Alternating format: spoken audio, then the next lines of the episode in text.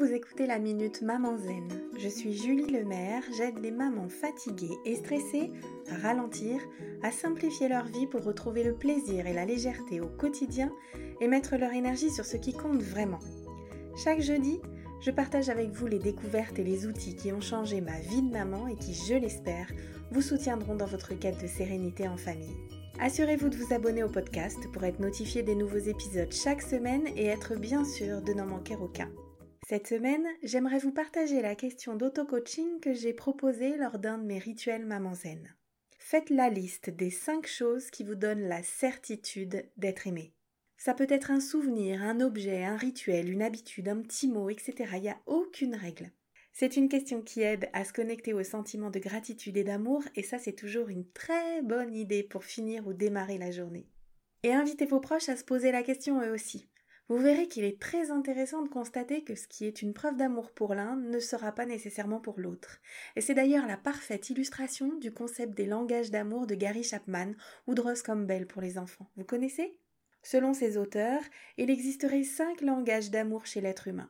Le toucher, les paroles valorisantes, les moments de qualité, les petits cadeaux, les services rendus, le soutien.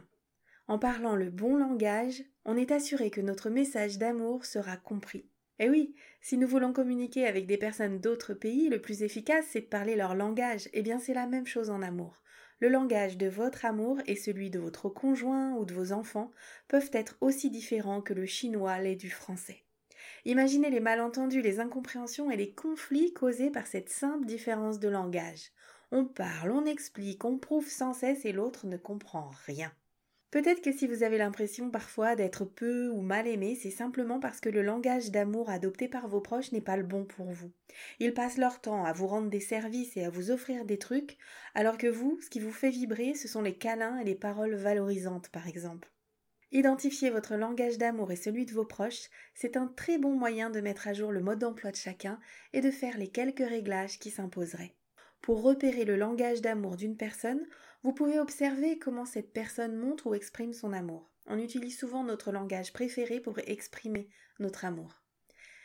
Vous pouvez également observer ce que la personne réclame le plus souvent. Si la moitié des plaintes concernent le même langage, vous aurez une belle piste à explorer. J'espère que ce message vous donnera l'envie d'explorer les langages d'amour de toute votre famille. Je vous donne rendez-vous la semaine prochaine pour une nouvelle Minute Maman Zen. En attendant, je vous invite à télécharger mon rituel de fin de journée pour maman fatiguée et stressée et à rejoindre la tribu Maman Zen sur WhatsApp. Vous trouverez tous les liens utiles dans les notes de cet épisode ou sur mon site www.mamanzen.com. Vous pourrez également y trouver toutes les infos sur mon programme C'est décidé, j'arrête de crier et de stresser.